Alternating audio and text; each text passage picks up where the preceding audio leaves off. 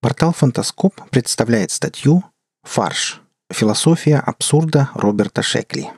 Автор Григорий Неделько. Читает Олег Шубин. В заголовке использован стиль Шекли, автора множества смешных аббревиатур, вроде «ас», «вынос» и других. Абсурдизм – одно из самых популярных направлений в литературе XX века – Направление, которое по сути родилось само из себя. Оно отринуло наработки, опыт прошедших веков и образовалось из первобытного хаоса, приняв условную форму, а на деле оставаясь полетом мысли, не стремящимся принимать какой-либо формы. Вот выдержка из научной работы Александра Бурьяка, посвященной абсурдизму. Конечно, она немного однобока и рассматривает абсурдистское творчество скорее с негативной, деструктивной точки зрения – но представление о том, какие люди тяготеют к данному литературному направлению, дает вполне четкое. Сразу оговорюсь, что отношение к Шекли данная цитата не имеет, однако она четко выражает цель, с которой мастер писал свои произведения, и демонстрирует людей, не нашедших, в отличие от этого автора, пути для выражения своих абсурдистских идей, мыслей, устремлений.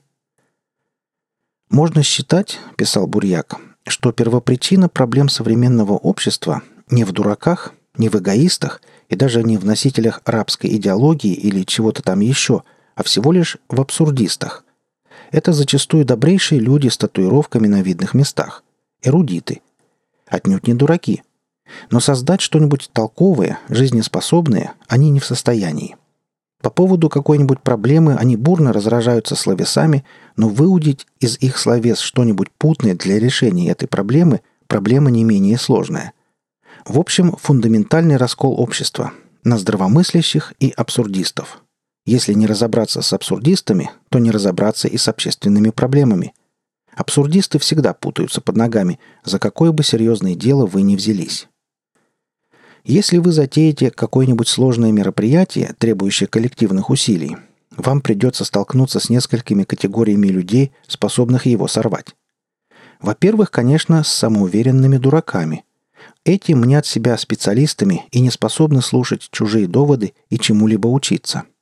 Во-вторых, с двуличными индивидуумами, которые поддакивают, дружески улыбаются, говорят правильные слова и выглядят лучше всех, но на самом деле озабочены собственными скрытыми намерениями, в большей или меньшей степени противоречащими объявленной общей цели – в-третьих, с ленивыми, разболтанными, слабовольными типами, которые способны лишь выполнять распоряжения, да и то при условии постоянного надзора. В-четвертых, с более или менее выраженными истерическими психопатами, которые будут рваться на первой роли вопреки всему. Ну а в-пятых, самой неочевидной и потому самой опасной для дела категории людей с абсурдистами. Если дураки, подлецы, люди-тряпки, позеры, притча во языцах – то абсурдистов выделять как-то не принято. Общественное сознание против них не только не настроено, но вообще не отводит сколько-нибудь существенного внимания причиняемому ими вреду.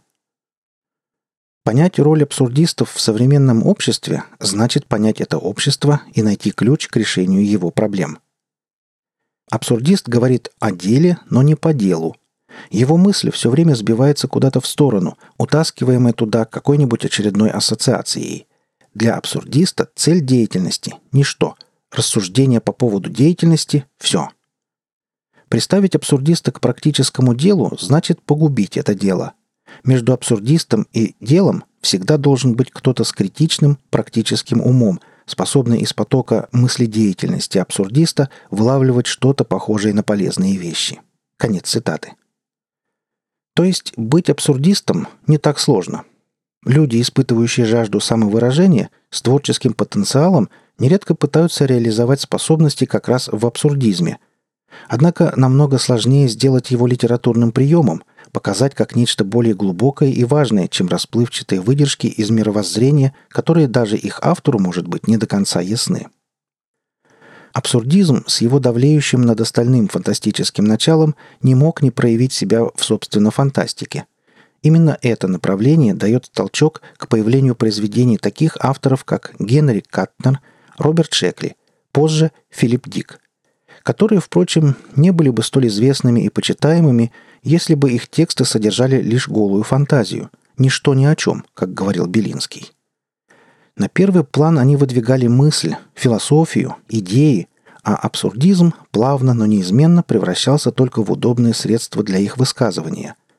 Энциклопедия утверждает, что абсурдизм – система философских взглядов, развившаяся из экзистенциализма, в рамках которой утверждается отсутствие смысла человеческого бытия, абсурдность человеческого существования. Конец цитаты.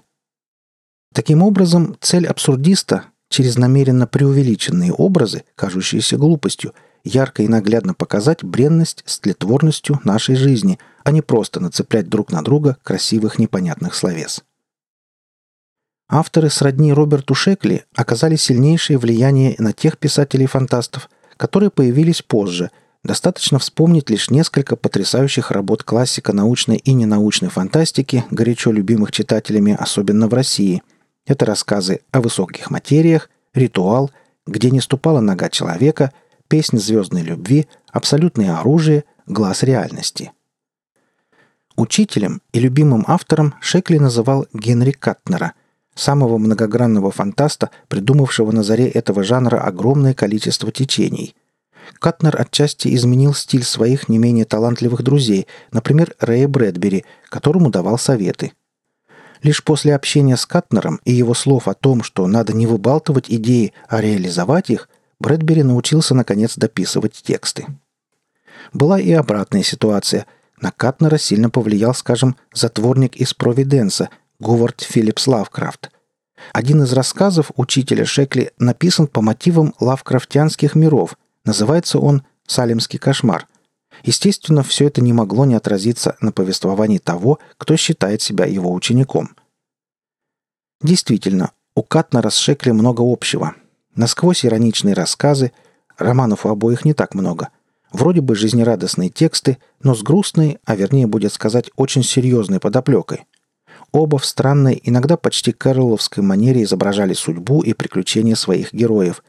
Правда, каким бы пессимистом ни был Шекли, его взгляд на жизнь более позитивен, чем у его учителя Катнера. И если рассказы Катнера в большей степени, пожалуй, забавны и абсурдны – то Шекли сумел сделать абсурд порой незаметным, однако весьма эффективным. Автор «Координат чудес» умел увлекательно, непретенциозно и понятно изложить идеи в самых коротких текстах. За ним даже закрепилось негласное звание «гуру фантастических рассказов». Уже не первое поколение читателей поражают они необычностью, динамикой, юмором и непредсказуемостью. Конечно, одним абсурдизмом творчество Шекли не ограничивается. Однако абсурд у него едва ли не превалирует над остальным. А потому немедленно возникает мысль, причем, скорее всего, не безосновательная, что не зря столь известным у россиян стал именно этот жизнерадостный сатирик, рассказы которого зачастую напоминают знаменитые истории Михаила Зощенко, только написанные в другом жанре, в жанре фантастики. Вы слушали статью «Фарш. Философия абсурда» Роберта Шекли – Автор Григорий Неделько. Читал Олег Шубин.